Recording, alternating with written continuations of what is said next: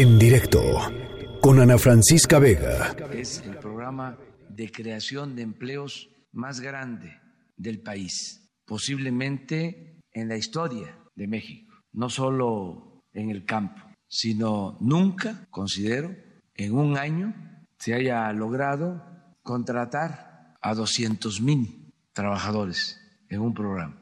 Y sin duda es el mejor programa en su género en el mundo. Bueno, pues en los últimos días se, eh, se dieron a conocer eh, cifras, datos, eh, evaluaciones de dos de los programas pues, más importantes que ha puesto sobre la mesa el presidente Andrés Manuel López Obrador, Sembrando Vida, ¿se acuerdan? Es este programa que pretendía o pretende recuperar tierras de, dañadas y dar empleo a muchísimas personas.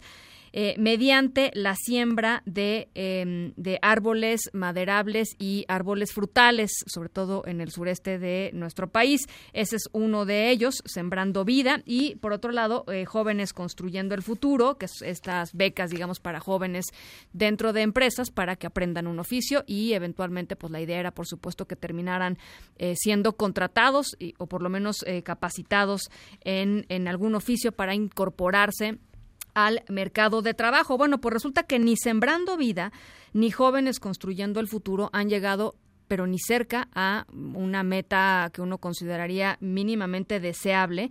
Eh, nada más para ponerles un ejemplo, el programa Sembrando Vida entregó apenas el 13.9% de los insumos previstos a los participantes del programa, porque pues la Secretaría del Bienestar no pudo conseguir las plantas que se tenían que conseguir para que efectivamente eh, pudieran llegar a la meta, que era eh, un total de 100 millones. entonces, pues nada más entregaron el 14% de eso. Y por el otro lado, en el tema de los jóvenes construyendo el futuro, eh, la tasa de contratación de estos jóvenes, 919 eh, mil becarios que fueron contratados el año pasado, perdón, fueron eh, se inscribieron a este programa, solamente fueron contratados un 2.2% de, de estos de estos chicos, lo cual es pues evidentemente muy muy bajo. Bueno, ¿qué significa esto? ¿Por qué no se están dando los resultados que tienen que darse? Eh, cuál es un poco la lectura de, de, estos dos programas emblema y sobre todo pues hay chance de, recomponer el rumbo o no. Esas una, son algunas de las preguntas que creo que nos tendríamos que estar haciendo en estos momentos. Y para conversar sobre esto sobre este tema está con nosotros en la línea yo le agradezco mucho Mario Campos ustedes también lo conocen muy bien periodista y amigo de este programa. Me da mucho gusto saludarte Mario Igual, Ana, como siempre, con el gusto de estar contigo. Pues cuéntanos un poco cuál es tu visión de lo que ha estado sucediendo este año y cachito con estos dos programas em, eh, que, pues, claramente no tenemos demasiados datos porque además los datos que tenemos, pues, pasan por, por ciertos filtros, en particular el, el, filtro de la, de la mm, Secretaría del Bienestar y de la Secretaría del Trabajo. Pero, ¿cuál es tu percepción de lo que está sucediendo en estos dos programas? Mira, la primera es que a diferencia del avión del que reportaste en los momentos, aquí los programas están aterrizando muy mal. Aquí no habría habido aplausos al final, sino abucheos, porque un programa como el que se ha generado con una expectativa, como bien recordabas ahora con estas declaraciones del presidente López Obrador, que termina con este fracaso, pues es francamente eh, escandaloso, escandaloso porque como bien apuntas, no te quedas solo en el 72, en el 60, del 80% del logro, sino que eres incapaz de proveer el 14% o, o solamente eres capaz de proveer el 14% y cuando uno revisa esa información incluso publicada también por Animal Político, ve que fracasó, por ejemplo, la Sedena que entrega prácticamente el 36% del total que tenía que entregar. Y yo lo que saco, tanto de uno como de otro, es que lo que tenemos que hacer es ir más allá del discurso presidencial y ya a 14 meses de gobierno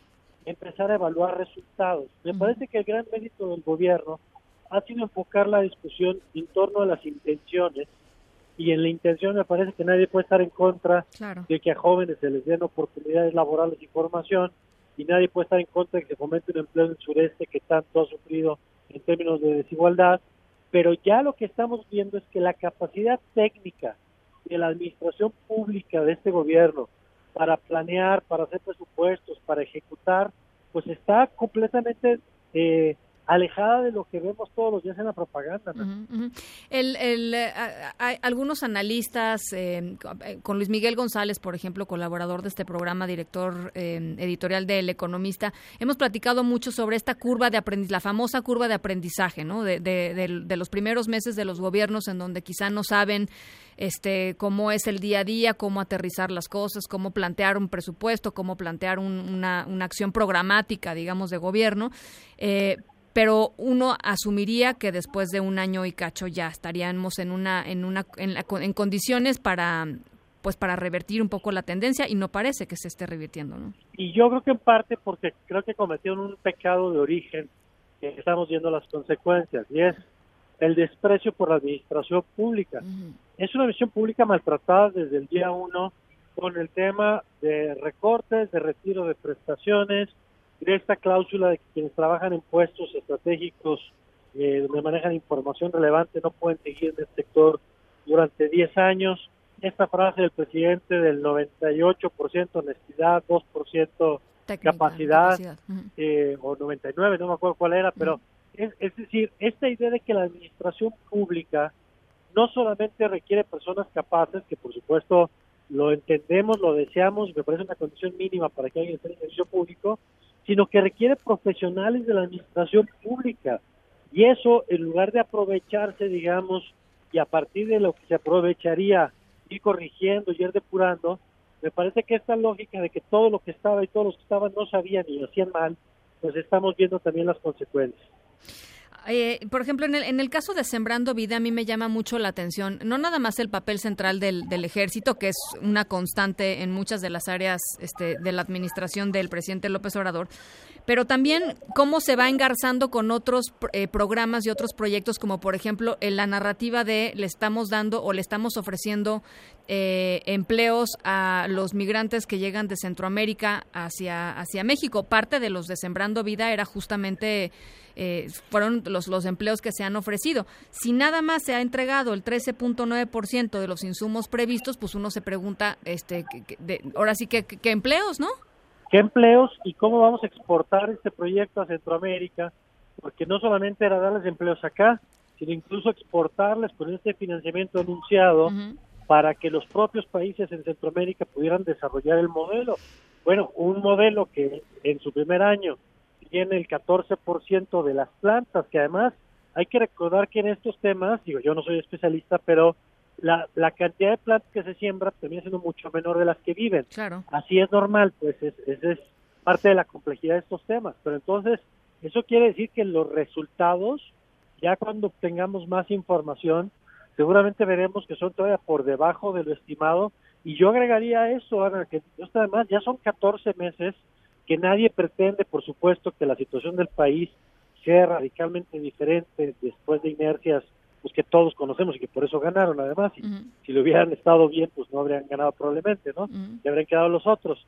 Pero en este programa por ejemplo pues me parece que no hay manera de echarle la culpa ni a Calderón ni al pasado ni a nadie más con respecto a por qué no se obtuvieron los resultados y yo insisto para mí la gran lección de esto es dejemos de revisar discursos y empecemos a ver resultados, dejemos de ver intenciones y empecemos a ver capacidad real de entrega de resultados.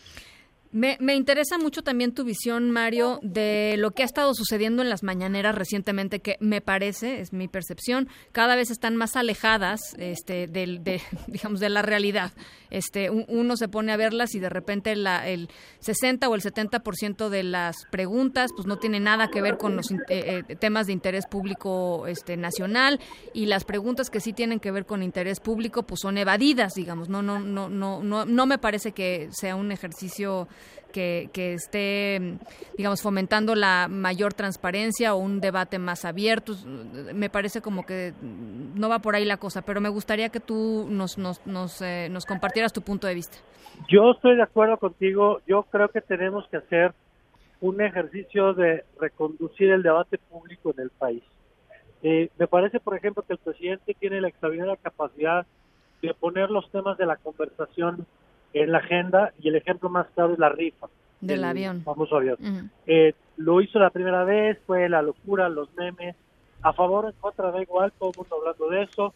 Lo volvió a hacer hace unos días y ya dijo que mañana probablemente nos receten otra vez los detalles de la rifa y hay quien hasta le sugirió que una vez le hacen caso y ojalá no, hacer colectas.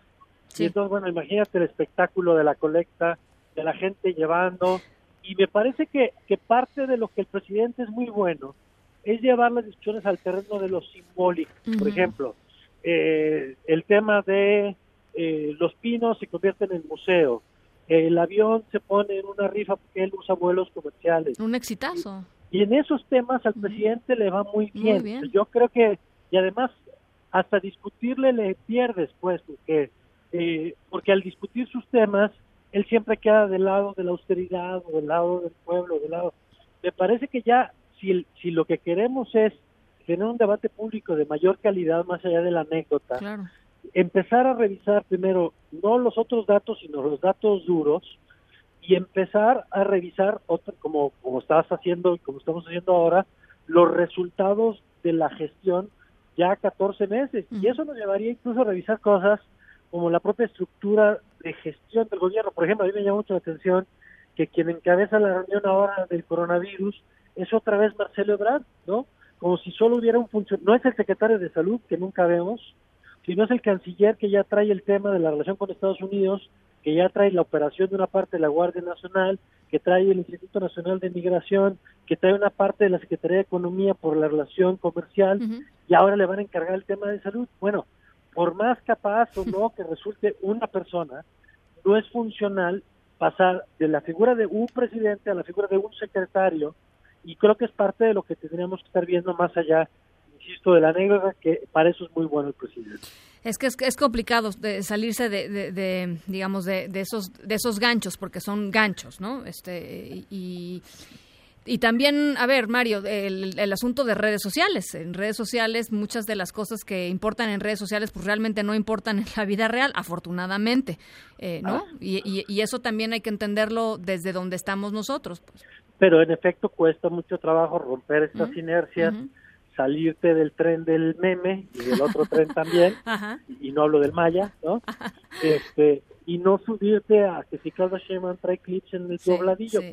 da igual si trae clips en el dobladillo. Pero claro, pues la foto se presta para hacer chacota y, y, y, perdernos en esas discusiones. Y lo cierto es, mira, hoy tuve oportunidad, por ejemplo, de platicar con Gonzalo Hernández Icona, que encabezó Coneval durante muchos años, y decía pues una verdad que creo que tendríamos que estar discutiendo hoy sea, no hay país que haya logrado disminuir la pobreza sin crecimiento.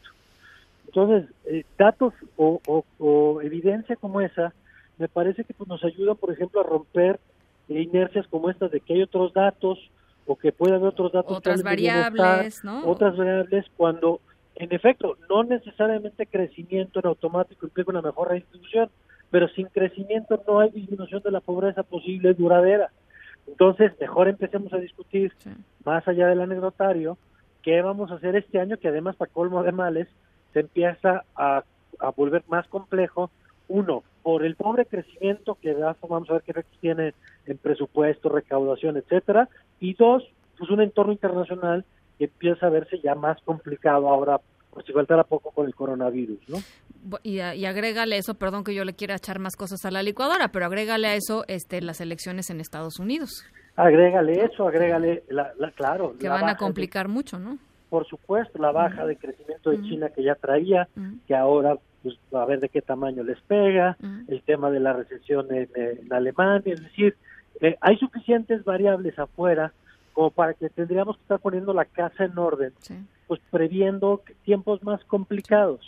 Y no me parece que hoy la discusión esté enfocada ahí, sino en otros asuntos que, insisto, no, puede, no, no, no es que necesariamente no importen. Viene, por ejemplo, la discusión sobre el financiamiento de los partidos. Está bien, pero eso no va a resolver el crecimiento de este país si le bajamos el 15 o el 20 o el pero en términos de conversación pública pues es muy atractiva la bandera de vamos a quitarle recursos a los partidos, ¿no? Por ejemplo.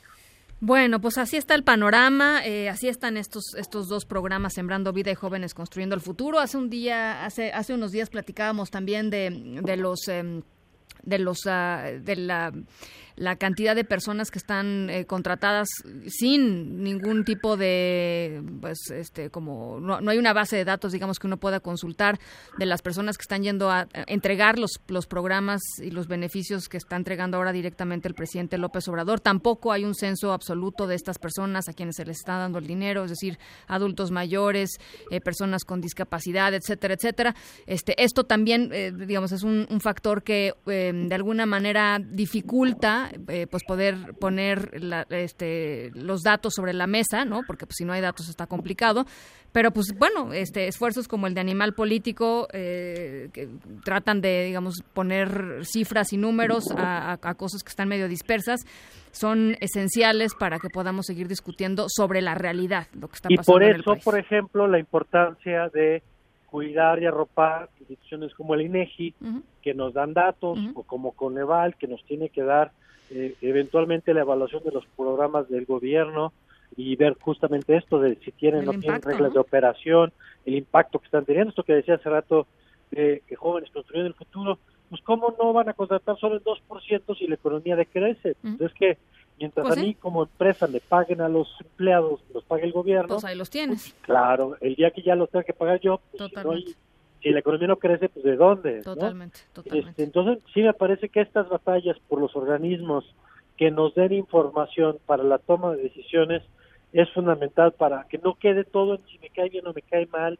o simpatizo o no simpatizo. Pues tú puedes simpatizar, pero deberíamos ser capaces de reconocer cuando las cosas no van mal, y al revés, podríamos no simpatizar, pero si los datos cuentan una buena historia de que las cosas están caminando, pues habría que reconocerlo. Por eso es importante que tengamos un terreno común, que es lo que nos da la información, y por eso lo valioso de, revisar estos resultados que ahora tú estás poniendo aquí en la mesa. Te mando un abrazo cariñoso, Mario. Igual, Ana, con el gusto de siempre platicar contigo. Mario Campos, periodista, lo pueden seguir en Twitter, arroba Mario Campos. En directo, con Ana Francisca Vega.